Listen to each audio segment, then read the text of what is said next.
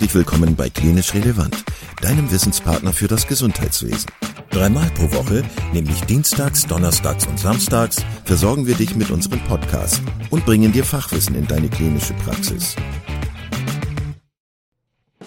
Weitere Informationen und Angebote findest du auf unserer Webseite www.klinisch-relevant.de. Viel Spaß beim Zuhören! Heute mit Clara Steinbrück und Katharina Ried zum Thema Reisen mit Kindern.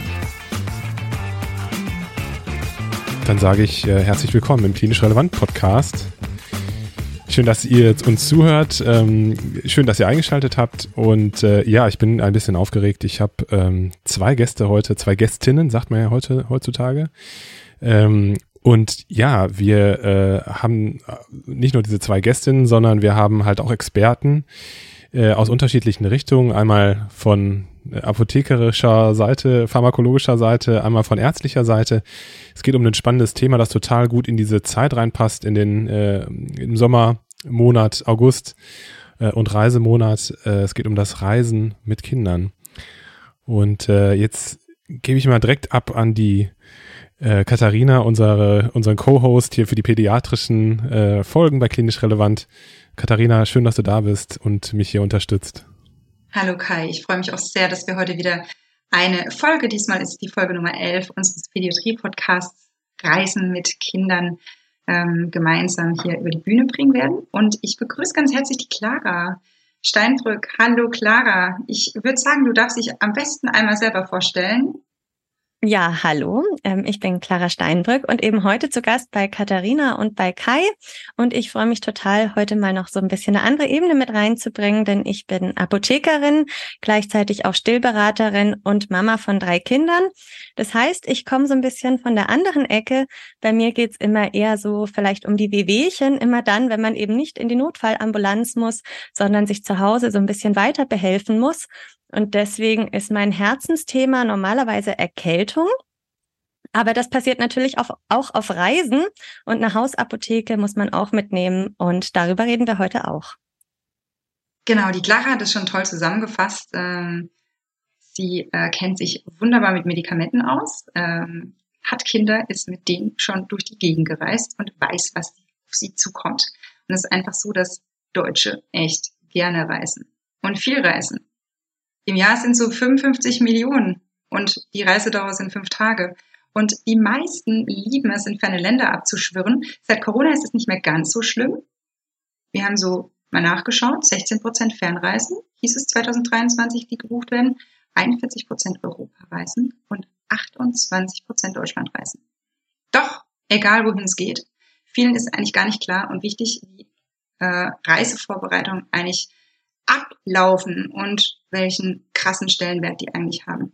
Und sobald man mit Kindern unterwegs ist, Kai kennt's auch, hat selbst vier Kinder, ist das wirklich wichtig, weil sonst teilweise wirklich zu ein paar kleinen oder größeren Katastrophen kommen kann. Und in dem heutigen Podcast erfahrt ihr quasi, was ihr vorab vor so einer Reise alles klären solltet, was ihr unterwegs berücksichtigen solltet und was ihr im Nachhinein noch beachten solltet. Und was auf alle Fälle mit ins Handgepäck gehört und in den Koffer. Los geht's, würde ich mal sagen. Wir haben uns aufgrund von Zeitmangel so ein bisschen fokussiert auf fünf Themen und die haben wir dem Kai auch mitgeteilt. Der darf die jetzt mal ganz kurz runterrattern. Lass uns direkt reingehen in das erste Thema. Weil ähm, ja, Prävention ist ja das, äh, das A, und, A und O eigentlich. Also das ist das Beste, wenn man die Krankheit gar nicht erst äh, aufkommen lässt. Lass uns als erstes sprechen über die Impfung. Ähm, wenn man verreist mit Kindern, ist es ja klar, dass es auch ein bisschen abhängig davon ist, wo man hin man fährt. Äh, aber ja, also was, was könnt ihr beiden dazu sagen zu dem Thema Impfung? Was ist unbedingt zu beachten? Ähm, vielleicht jetzt mal so ein bisschen schlaglichtartig. Äh, genau.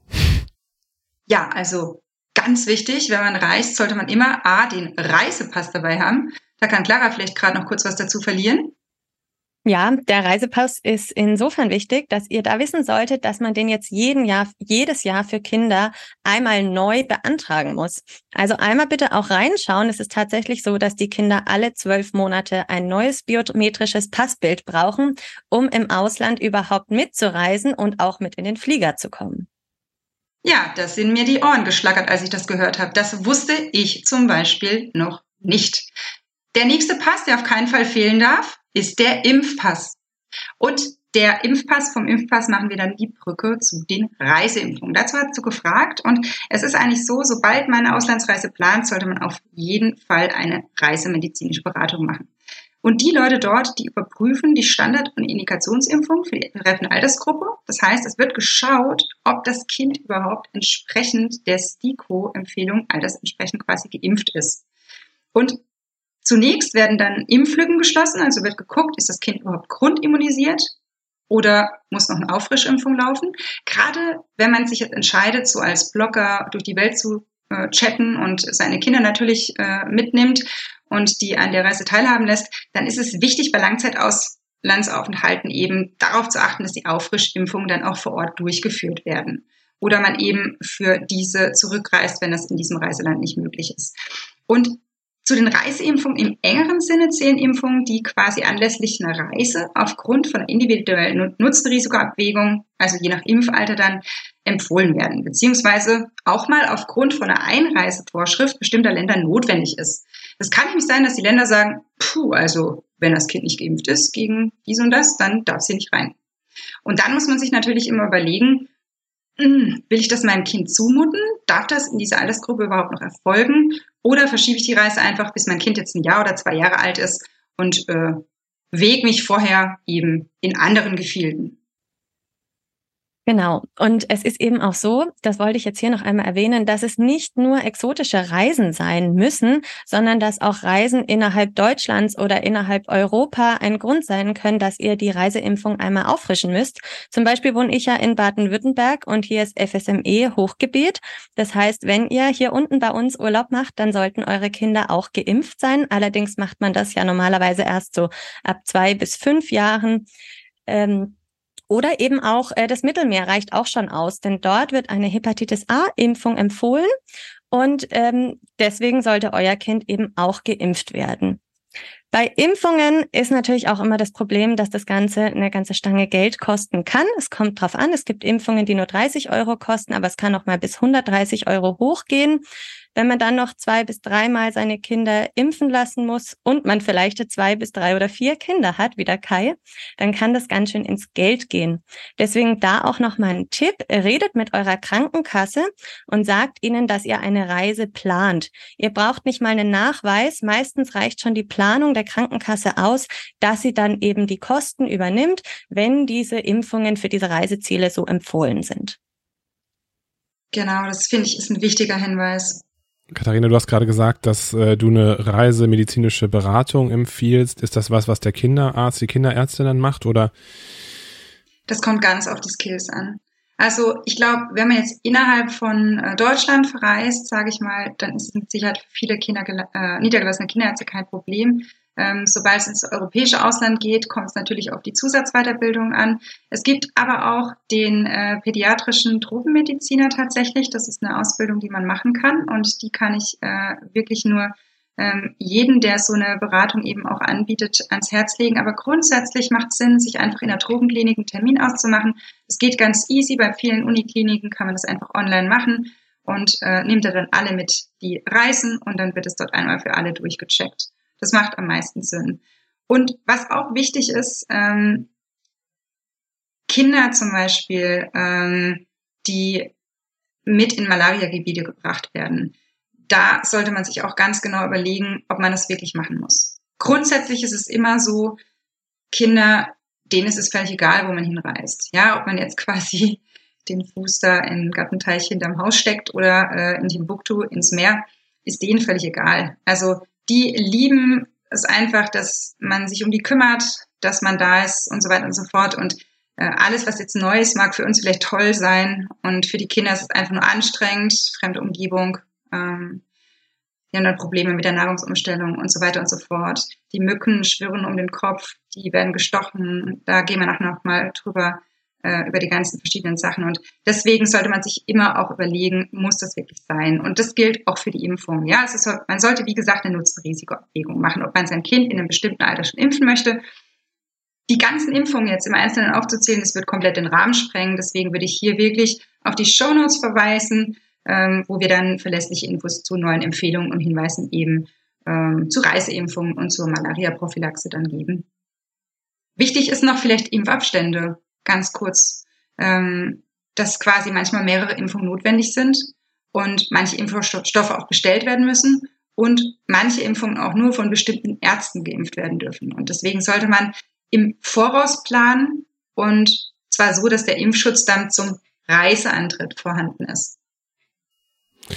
Ich glaube, es ist wichtig, einfach auch nochmal zu sagen, dass, äh, dass es einfach wichtig ist, daran zu denken, dass man vor einer Reise den, die, den, den Impfschutz natürlich auch schon haben möchte. Das heißt, das bedeutet, bedeutet ja auch, dass man eine gewisse Vorlaufzeit braucht. Ne? Äh, ich glaube, wenn man manchmal spontan äh, versucht zu verreisen, dann äh, kann das schon mal schwierig sein. Deswegen einfach nochmal unterm Strich. Denkt daran, dass wenn ihr irgendwo hinreisen möchtet, dass man natürlich auch einen entsprechenden Impfschutz haben, haben muss. Lass uns übergehen zum Thema Nummer zwei, äh, das wir uns ausgesucht haben, nämlich äh, die Reiseapotheke. Und das ist natürlich unterteilt in viele Subthemen. Äh, ähm, ich habe es vorhin schon gesagt, also das ist was, wo man sicherlich auch sich sehr viele Gedanken drüber machen kann.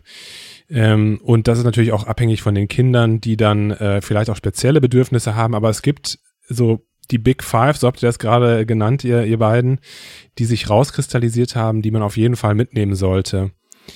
Welche Big Five sind das? Welche, welche Stoffgruppen sind das in der Reiseapotheke?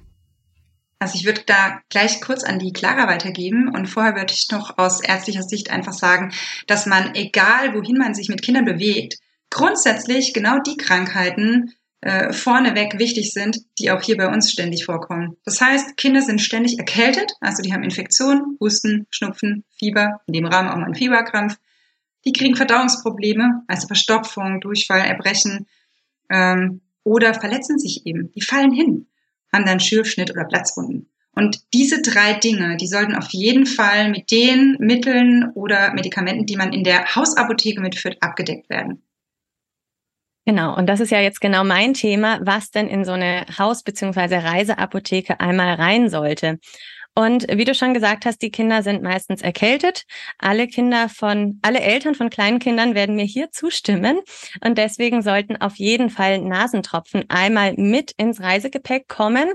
Da kann man ja entweder Kochsalzlösungen nehmen, Isoton oder Hyperton, wenn es auch schon ein bisschen abschwellend sein soll. Und wenn alles nicht hilft, dann sind natürlich abschwellende Nasentropfen eine super Möglichkeit, damit die Kinder dann eben durch die Nase auch wieder gut Luft bekommen und hier will ich vor allem auf die allerkleinsten Kinder hinweisen unter sechs Monaten, weil die ja eigentlich nur durch die Nase atmen können. Das ist ja auch klar, denn die werden an der Brust gestillt. Das heißt, der Mund ist voll, sie müssen durch die Nase atmen können. Und wenn die jetzt einen Schnupfen haben, dann müssen wir natürlich nicht zur Katharina in den Notarzt wagen, sondern ähm, wir müssen einfach den Kindern trotzdem so ein bisschen Linderung geben, damit der Urlaub auch für alle entspannt wird. Und da kann dann eben natürlich nach ärztlicher Rücksprache doch irgendwie ein abschwellendes Nasenspray wirklich äh, Gold wert sein. Dann sollte natürlich auch immer ein Fiebersaft mit ins Gepäck. Das kann ähm, oder auch ein das kann Ibuprofen sein oder Paracetamol. Es muss auch gar nicht unbedingt ein Saft sein. Es können auch Zäpfchen sein, gerade wenn die Kinder noch jünger sind oder es ihnen wirklich so schlecht geht, dass die überhaupt keinen Saft runterschlucken wollen. Bei Zäpfchen in der Reiseapotheke muss man halt ganz stark darauf achten, dass die unterwegs nicht schmelzen. Denn also hier in Freiburg ist es gerade irgendwie 30 Grad bei 99 Prozent Luftfeuchtigkeit und mein Zäpfchen würde mir jetzt hier auf dem Schreibtisch komplett dahin schmelzen. Das heißt, wenn ihr mit solchen Medikamenten unterwegs seid, die so hitzeempfindlich sind, könnt ihr die in eure Picknicktasche packen, wo vielleicht ein Kühlakku drin ist oder es gibt auch in der Apotheke extra Reisetaschen mit einem Kühlakku, der 48 Stunden hält und immer wieder mit Wasser aufgefrischt werden kann, so dass dann wirklich so sensible Arzneimittel auch sicher transportiert werden können. Fieberthermometer sollte man auch dabei haben. Rektal ist immer am genauesten und am platzsparendsten. Deswegen hat es auch seinen Platz in der Reiseapotheke. Dann neben diesen Erkältungs- und Hustenproblemen können ja auch Übelkeit und Erbrechen eine große Rolle sein. Und je kleiner die Kinder da sind, desto schlimmer wird's für alle Beteiligten, weil wir natürlich mit den Kindern ja auch immer wahnsinnig mitleiden. Das heißt, auch Elektrolytlösung sollte mit ins Handgepäck oder ins Reisegepäck allgemein. Und da gibt's ja einmal die Pulver, die man dann mit Wasser einmal anrührt. Es gibt auch noch die Möglichkeit, wenn man das zu Hause vergessen hat, dass man eine WHO-Lösung selber herstellt. Ähm, es klingt eklig, ich stelle sie euch trotzdem mal vor. Ähm, die wird gemacht aus vier Teelöffeln Zuckern zusammen mit einem Dreiviertel Teelöffel Salz und das Ganze wird mit einer Tasse Orangensaft vermischt und auf ein Liter Wasser verrührt. Das heißt, wir haben am Ende ein Liter eklig schmeckende Flüssigkeit, die man in ein krankes Kind bekommen sollte, damit die nicht ähm, irgendwie dehydrieren. Und ehrlich gesagt, die Fertiglösungen schmecken fast genauso eklig. Und hier ist es einfach super, wenn die gekühlt sind, so als Tipp.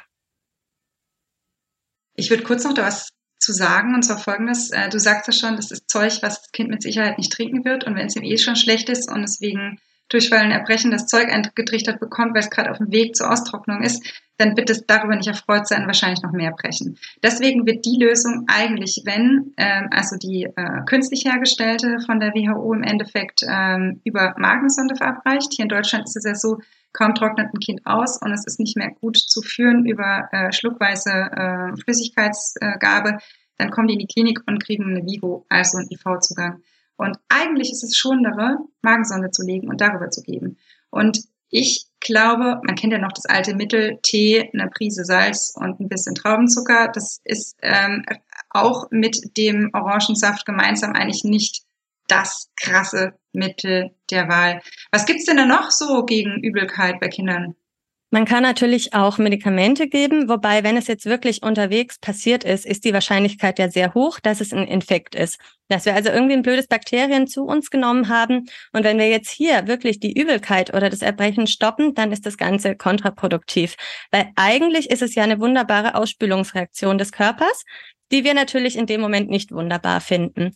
Aber sie ist wichtig. Das heißt, je nachdem, wie klein das Kind ist und wie gut es den Kindern auch geht, ähm, kann man das schon mal 24 Stunden so laufen lassen und die meisten Magen-Darm-Durchfallerkrankungen sind dann auch eigentlich schon wieder vorbei und dann ist man schon wieder überm Berg, in der Hoffnung natürlich, dass sich der Rest der Familie nicht angesteckt hat.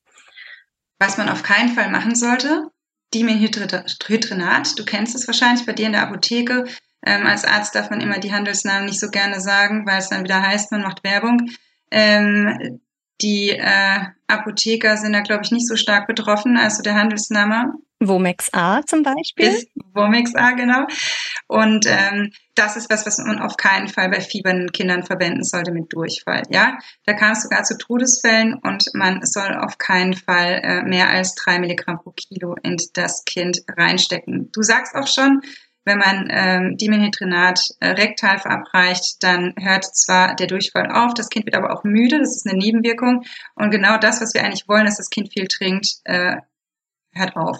Was es gibt und dann Zitronen als Schmelztabletten sublingual die, unter die Zunge gelegt, die sind Off-Label-Use. Ähm, die kennst du wahrscheinlich auch in der Apotheke? Tatsächlich nicht so sehr. Bei uns kommt sowas dann nicht so sehr an. Das ist kein Medikament, was jetzt auch ähm, eine Familie einfach mal so kaufen könnte. Natürlich sind jetzt hier die Hörer äh, sehr viele Ärzte dabei. Die könnten es natürlich gegen Arztvorlage auch in der Apotheke kaufen. Ähm, würde ich aber natürlich jetzt so nicht aktiv empfehlen. Ich würde tatsächlich eben die Flüssigkeitszugabe empfehlen, das Abwarten, natürlich immer auf das Kind gucken, wie es dem Kind geht und dann eben doch im Zweifel vor Ort dann nochmal einen Arzt aufrufen. Ganz genau, und das ist super wichtig. Hier vielleicht noch ein Tipp für alle, die mit noch kleineren Kindern ähm, reisen. Ich bin ja auch Stillberaterin und ähm, hier wollte ich einfach noch mal hinweisen, dass auch die Muttermilch bei Magen-Darm richtig gut helfen kann, weil sie sowohl Magen-Darm beruhigend ist als auch isotonisch und eben längst nicht so eklig schmeckt wie diese WHO-Lösung. Und wenn ihr jetzt kleinere Kinder habt, gerade so im ersten Lebensjahr, die vielleicht noch gestillt werden, dann könnt ihr diese Kinder auch einfach häufiger und öfter stillen und so ein bisschen der Dehydratation auch vorbeugen schmecken. Das nehmen die Kinder dann einfach lieber als Bananenmansch. genau. Neben dem Durchfall kann es natürlich unterwegs auch zu Verstopfungen kommen. Da wäre Makrogol das Mittel der Wahl, gerade wenn ihr schon wisst, das kommt bei meinem Kind immer wieder, wenn ich im Urlaub bin, dass es da irgendwie zu Unstimmigkeiten kommt, dass man da eine Packung Makrogol mitnimmt oder wenn es wirklich nur akut auftreten sollte, können dann auch Glycerol-Klistiere mitgenommen werden und im Akutfall gegeben werden, sodass eben danach der Urlaub wieder genießbar ist. Weiteres Problem könnten Bindehautentzündungen sein. Auch die gehen hier in Freiburger Kitas gerade wieder um. Da kann man auch die Kochsalzlösung verwenden, die wir ja sowieso eingepackt hatten gegen den Schnupfen. Kann man noch einmal verwenden, um die Augen ein bisschen zu spülen. Und eventuell könnte man auch ein Antibiotikum da schon mitnehmen. Und dann als fünften Punkt haben wir ja noch gesagt, dass wir gegen Stürze und Verletzungen, die ja im Kindesalter ungefähr 27 Mal am Tag auftreten, dass wir da einfach noch gut aufgestellt sind. Das heißt, Pflaster sind dabei, vielleicht sogar Klammerpflaster, falls es ein etwas ähm, tieferer Schnitt wird, dass man ein Wundgel mitnimmt, ein möglichst feuchtes, was eben die Wundheilung unterstützt, vielleicht so ein Kühlpack zum Knicken, wenn man irgendwie sich den Fuß verstaucht hat und natürlich ein Desinfektionsmittel. Und das für Kleinkinder, was am besten geeignet ist, ist ja das Octinidin-Spray. Und das kann man da einfach auch gut mit einpacken. Ich fände eine Pinzette noch mega, falls es da Zecken gibt, dass man die auch rausmachen kann, bevor man damit zum Arzt fährt. Oder Spreißel. Äh, damit der die, äh, genau, Spreißel, also Splitter, genau, für die, die den Spreißel nicht kennen, das ging ja häufig auch schon so je nachdem, wo man hier wohnt in Deutschland. Ne? Und äh, was ich noch sagen wollte, Antihistaminika finde ich super wichtig. Einfach weil, wenn man mal irgendwo abgelegen unterwegs ist und da eine Reaktion auf einen Stich hat, die über eine lokale Rötung und Schwellung hinausgeht, dann macht es schon Sinn, mal äh, Citrizin-Saft oder die Methidin-Malea-Tropfen einzustecken. Damit bringt man auch niemanden um. Ähm, die ähm, die mit den ja, Malea-Tropfen, die sind ab 6,5 Kilo zugelassen schon, also Körpergewicht und äh, Cetirizinsaft ab dem zweiten Lebensjahr. Als Pädiater würde man das auch auf Label früher geben. Aber ich denke, jeder Mensch, dessen Kind plötzlich nicht nur rote Flatschen kriegt, äh, sondern auch Luftnutzungsschwellung, Durchfall, Erbrechen oder Kreislaufsymptome, wird dieses Kind umgehend einem Arzt in welcher Form auch immer vorstellen. Und das hat Clara vorhin auch schon betont. Wenn ihr euch unsicher fühlt im Urlaub, ihr nicht zurechtkommt mehr mit den Mitteln in der Hausapotheke, die ihr da habt, geht zum Arzt. Genau so. Ich würde gerne nochmal zusammenfassen. Äh, das, äh, das hilft mir auch immer. Also der erste Punkt war das mit dem Schnupfen als große äh, Subgruppe äh, bei der Reiseapotheke. Das zweite war das mit den Schmerzen. Das dritte war das mit dem Erbrechen und Übelkeit. Das vierte war das mit dem mit der Verstopfung. Und das fünfte war das, nee, Entschuldigung, habe ich das jetzt durcheinander gebracht? Dann haben wir mit jetzt der Verstopfung. Im Big Six. Big Six, genau, dann war das mit der Konjunktivitis, also mit den Bindehautentzündungen und äh, natürlich die Pflaster, die kann man ja, das ist ja nicht selbstverständlich, das muss man jetzt nicht so als Big Six ver verkaufen, aber gut, natürlich Pflaster ähm, und äh, Kühlmöglichkeiten äh, und so weiter. Und natürlich jetzt noch das, was du gerade gesagt hast, Katharina, dass die Antihistaminika natürlich auch eine große Rolle spielen können. Also ich denke, man kann die ganz gut so zusammenfassen. Ähm, also die ähm, obere Infektion der Luftwege, Schnupfen und Co., da gehört ja Konjunktivitis im Endeffekt dazu. Also ob man ja jetzt was gegen Fieberschmerzen, Entzündung oder ähm, Fließaugen gibt, ist eigentlich egal. Wobei die Fließaugen ja auch beim Schnupfen auftreten können und der kann ja auch durch allergische Reaktionen bedingt sein. Deswegen dann passt es trotzdem eigentlich ganz gut kommen wir zum dritten großen Thema. Ähm, ob man jetzt mit Kindern fliegen muss oder nicht, das ist jetzt nicht unser Thema heute. Die Konsequenzen für die Umwelt und so weiter, für die Kinder, das, das ist jetzt äh, hinten an. Aber angenommen, man würde gerne mit Kindern fliegen wollen und man macht das welche Dinge sollte man da berücksichtigen und an was sollte man denken, was vielleicht nicht so auf den ersten Blick ähm, ja einem ins, äh, äh, ins Gedächtnis kommt. Was sind da eure Erfahrungen, die ihr gesammelt habt? Ich denke, dass viele Eltern das unterschätzen, dass Säuglinge eben noch nicht in der Lage sind, einen ordentlichen Druckausgleich zu machen. Das heißt, sie haben noch sehr enge Gehörgänge, die äh, haben häufig, weil die ständig Infekte haben einfach und noch nicht richtig schneuzen können, ähm, auch ganz viel äh, Schleim eben in äh, der Tube und in den oberen Luftwegen. Und man muss sich ja vorstellen, in so einem Flugzeug herrscht ein Kabinendruck, wie wenn man auf den Berg steigt und 2500 Meter über normal Null sich bewegt. Und ähm, dazu dann der enge Gehörgang, die ständigen Infekte, nicht schneuzen können, da wird es irgendwann schwierig mit Druckausgleich. Und es gibt einfach verschiedene Möglichkeiten, dass man den machen kann. Also ähm, die äh, Clara kann da vielleicht noch was dazu sagen, wenn es gerade insbesondere um Säuglinge geht, die gestillt werden. Ja, also wichtig, um den Druckausgleich zu unterstützen, wäre eben, dass wir wirklich darauf achten, dass die Kinder keine Erkältung haben, dass es ihnen also gut geht. Dass wir trotzdem eben die Nasentropfen mit im Handgepäck haben. Das heißt, wenn die Kinder anfangen zu weinen beim Start oder auch bei der Landung, dass wir dann was tun können. Aber wir können das Ganze auch noch unterstützen, indem wir die Kinder beim Start bei der Landung natürlich stillen, ihnen was zu trinken oder zum Schlucken geben. Es gibt auch Beißringe, mit denen man einfach richtig gut kauen kann, denn durch die mechanische Bewegung öffnet sich einfach die Ohrtrompete doch noch ein bisschen mehr sind einfach so kleine Hausmitteltipps, die aber trotzdem einen großen Effekt haben können, sodass die Reise halt für alle schon schön startet. Denn ja, sonst kann es ja ziemlich lange eine Katastrophe sein. Und gerade wenn es ein langer, äh, ein langer Flug ist, also über sechs bis acht Stunden, dann muss man dran denken, dass man auch zur Landung vielleicht nochmal die Nasentropfen gibt. Denn ähm, ich habe immer die Rückmeldung bekommen bei den Kunden, bei der Landung tut's einfach nochmal viel mehr weh. Und wir merken es ja einfach sonst erst, wenn es zu spät ist. Deswegen wäre es gut, wenn der Pilot dann durchsagt, macht euch fertig zur Landung, dass wir dann bei so sehr empfindlichen Kindern nochmal die Nasentropfen geben. Super. Auf jeden Fall keine Taschentuchfetzen in die Ohren stopfen, auch keine Watte.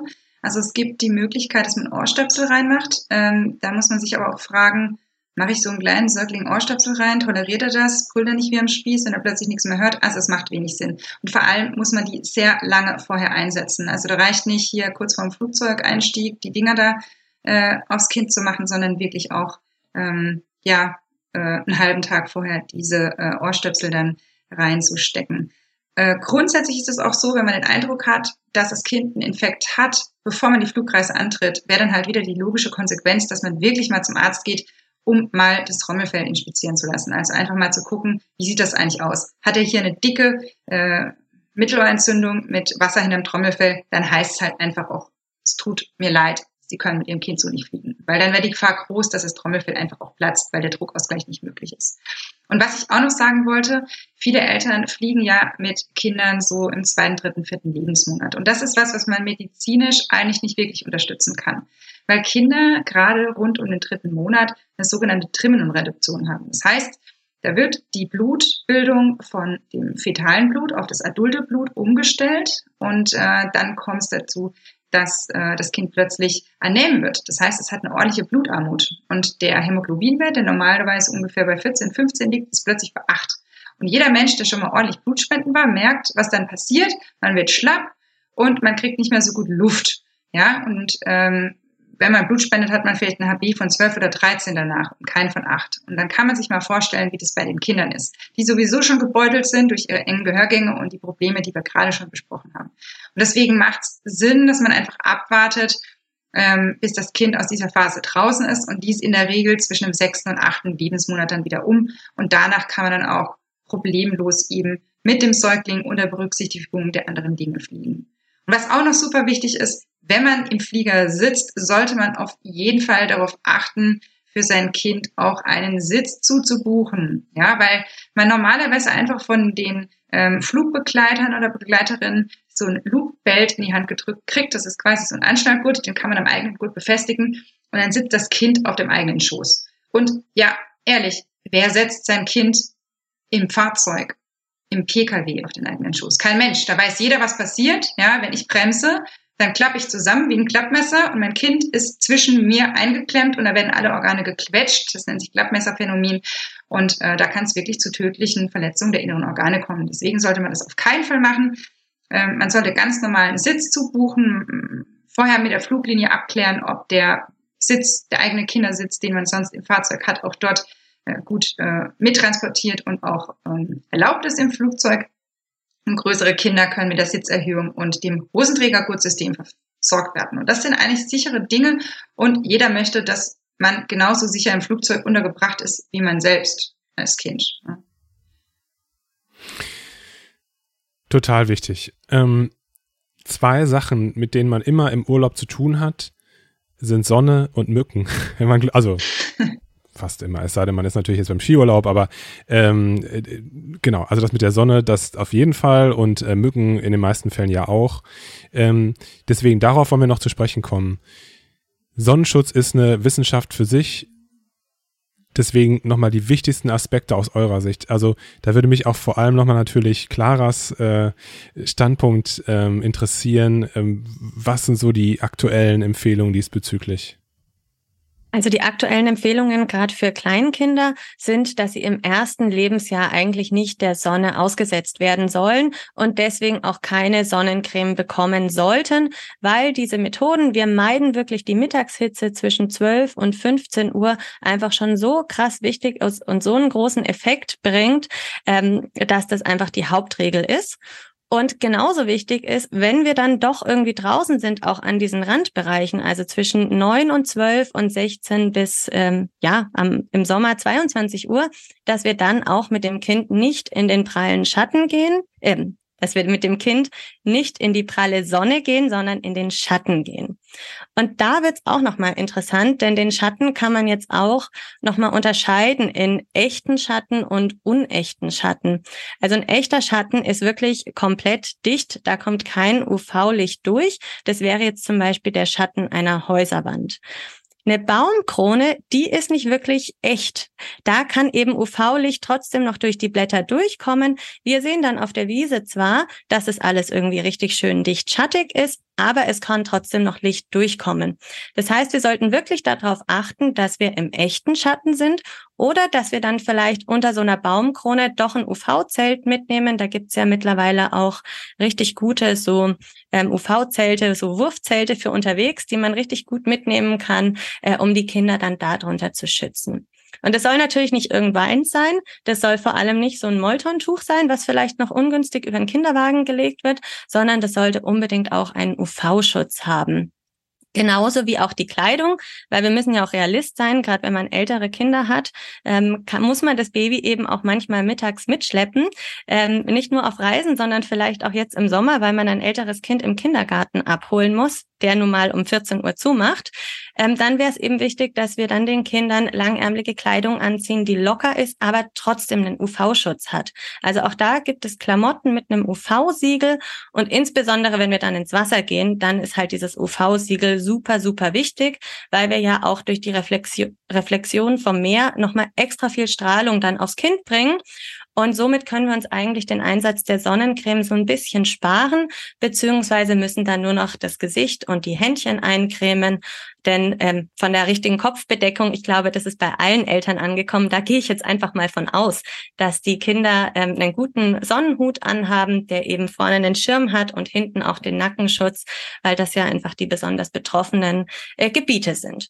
Und wenn diese ganzen Präventionsmaßnahmen nicht funktioniert haben, wir trotzdem irgendwie noch draußen sind in der prallen Sonne mit nackter Haut, dann kann man vor allem ähm, nochmal auf die Sonnencreme zurückgreifen. Das sollte im Kleinkindalter vor allem der mineralische Schutz sein, der nicht von der Haut aufgenommen wird. Später kann man dann auch zu den chemischen Filtern übersteigen, die sich einfach ein bisschen angenehmer auf der Haut anfühlen. Auch das ist ja immer ein wichtiger Aspekt.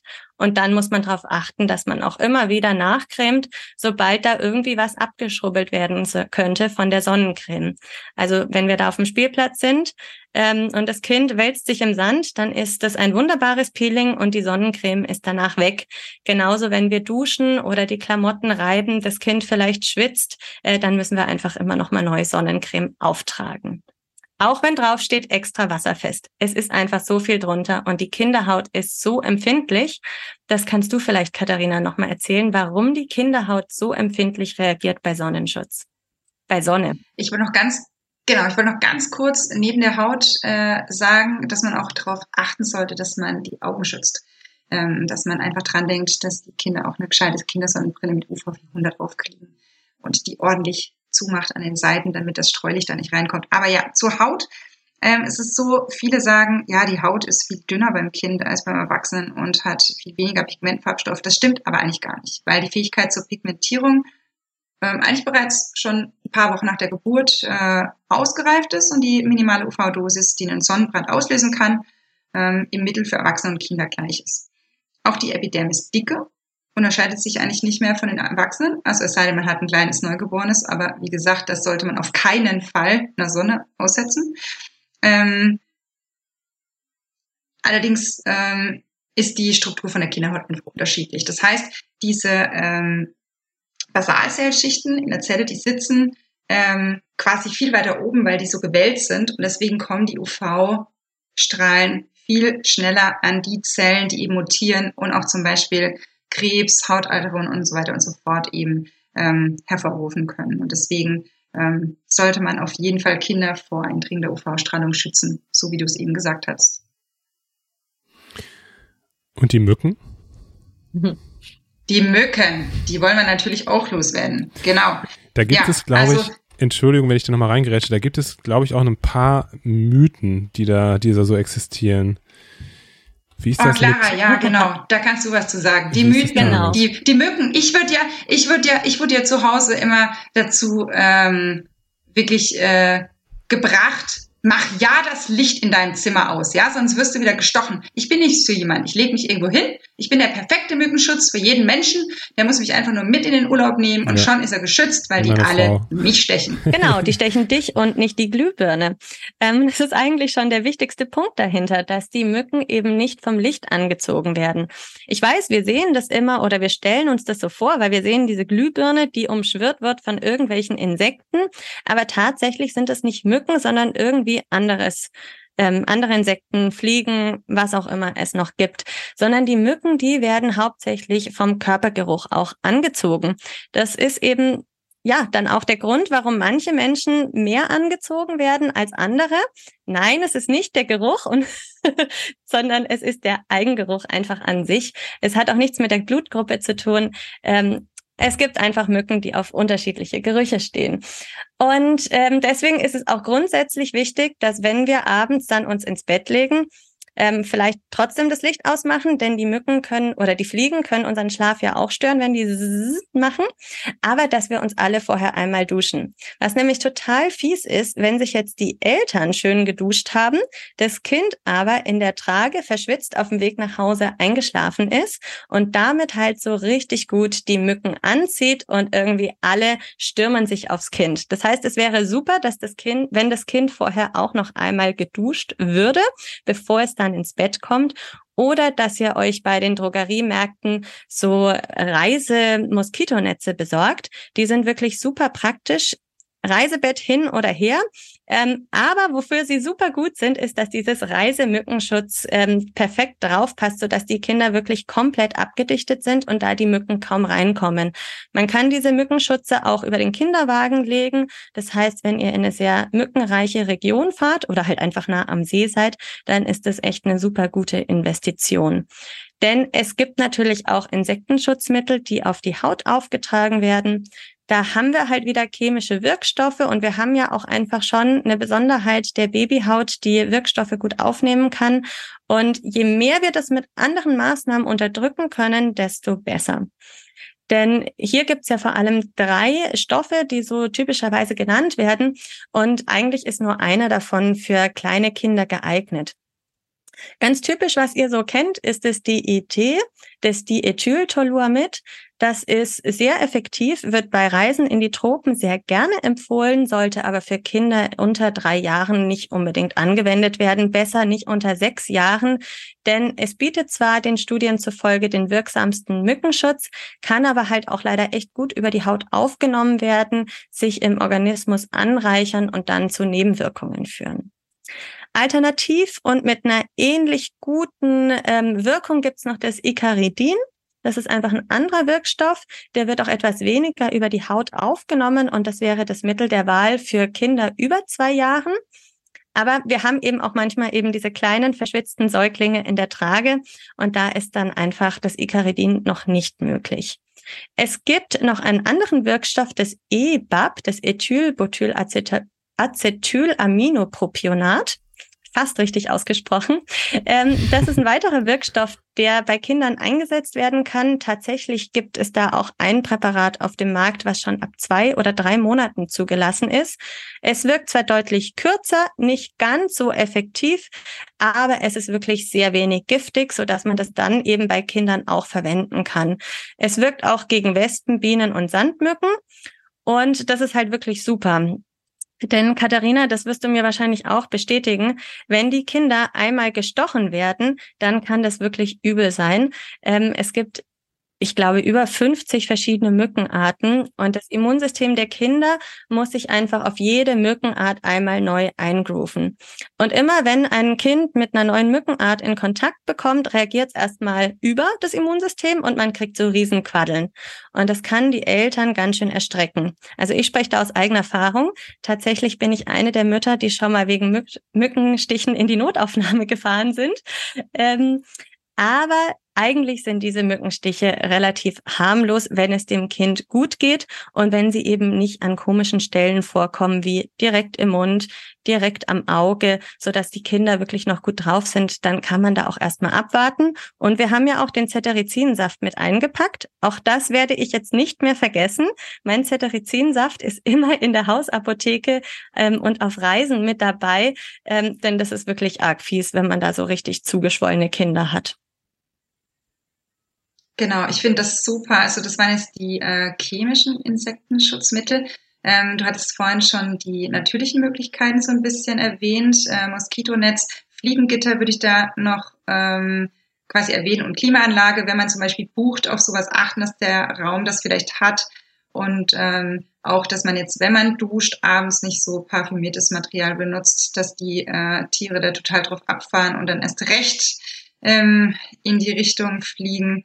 Genau. Und dass man jetzt vielleicht, wenn man Ausflüge macht, so ein bisschen drauf guckt, dass man die jetzt nicht in den frühen Morgenstunden oder in der Dämmerung macht und nicht gerade ähm, das tolle ähm, Hostel neben dem stehenden Gewässer oder der Mülldeponie oder einer dicken Tierweide mit vielen Kühen bucht, wo dann natürlich entsprechend viele von diesen Viechern rumschwirren.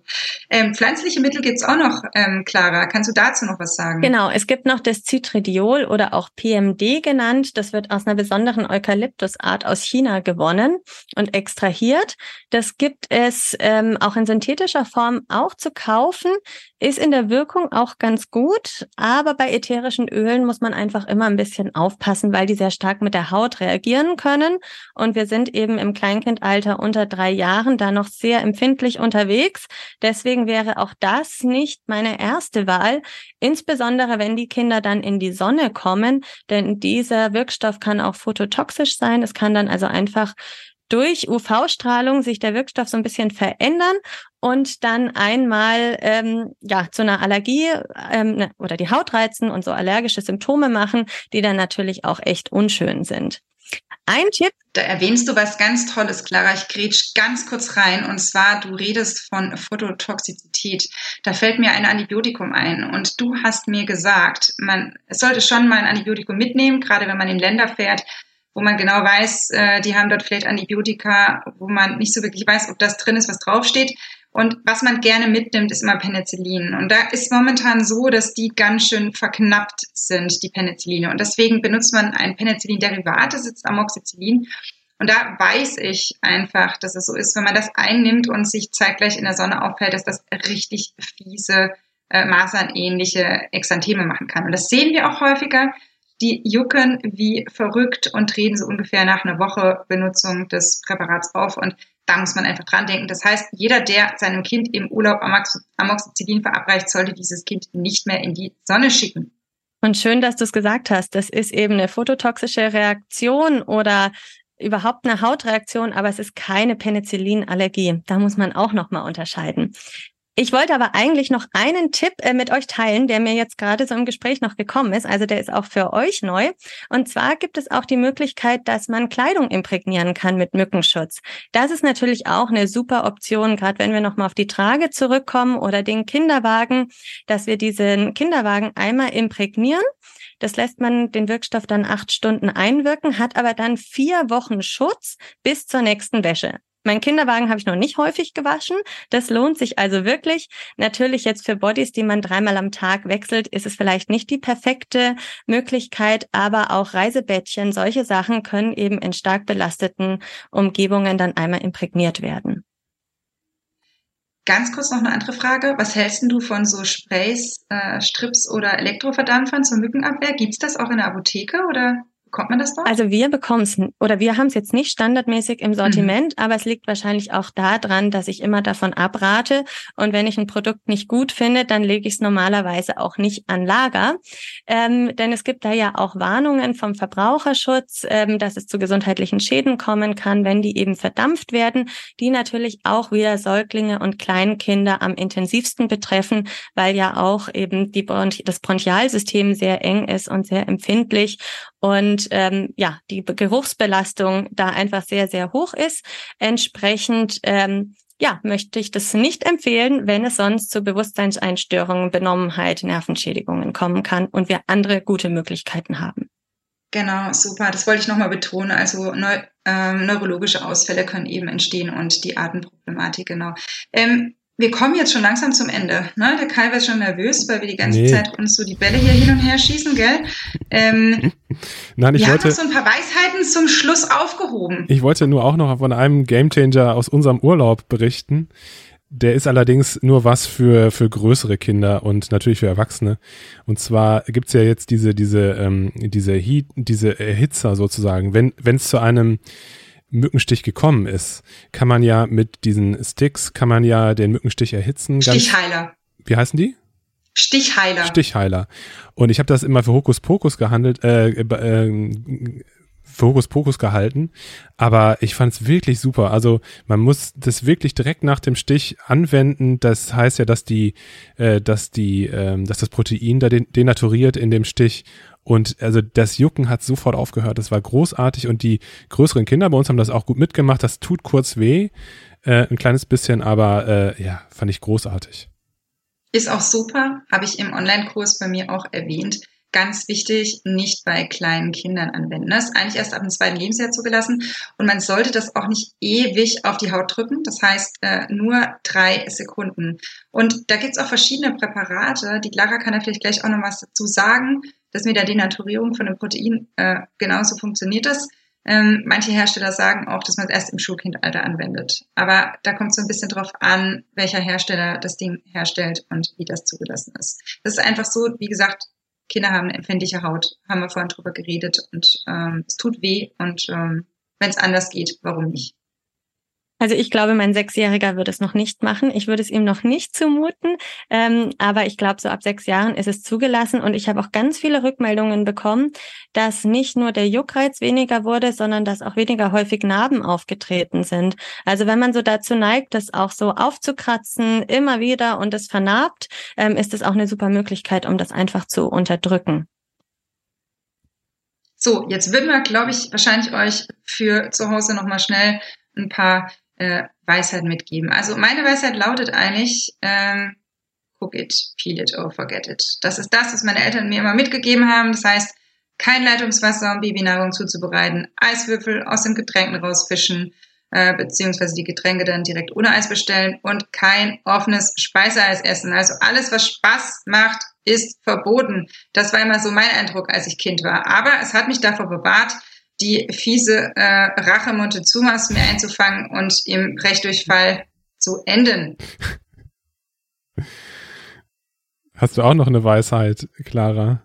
Mm, ich glaube, ich würde nochmal anknüpfen, womit die Katharina eigentlich gestartet hat. Und zwar, dass den Kindern das Reiseziel völlig egal ist. Also wirklich überlegt euch, wo ihr mit euren Kindern hinfahrt, auch wie ihr da hinfahrt. Wir haben ja übers Flugreisen heute schon gesprochen. Ähm, für manche Familien ist es eine gute Art zu reisen. Für mich persönlich wäre es sehr unpraktisch, weil für mich die Fahrt zum Flughafen schon der Stress wäre. Ähm, da muss man einfach so als Familie auch immer gucken, was für einen selber das Richtige ist, ähm, wie man das Ganze umsetzt und ähm, wie man dann wirklich auch den Urlaub genießen kann und wo.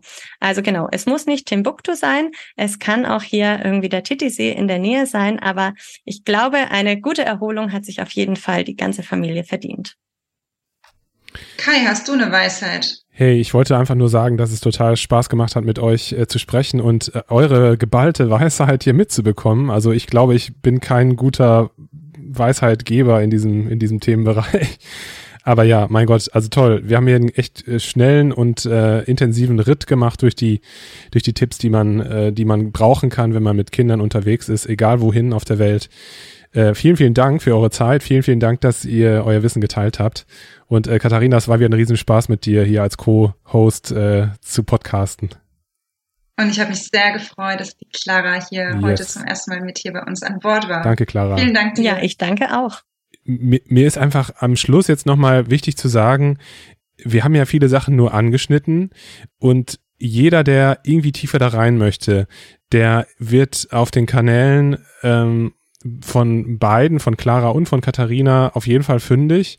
Und was natürlich noch viel wichtiger ist, ist, dass die beiden auch Bücher geschrieben haben, also Buchautorinnen sind.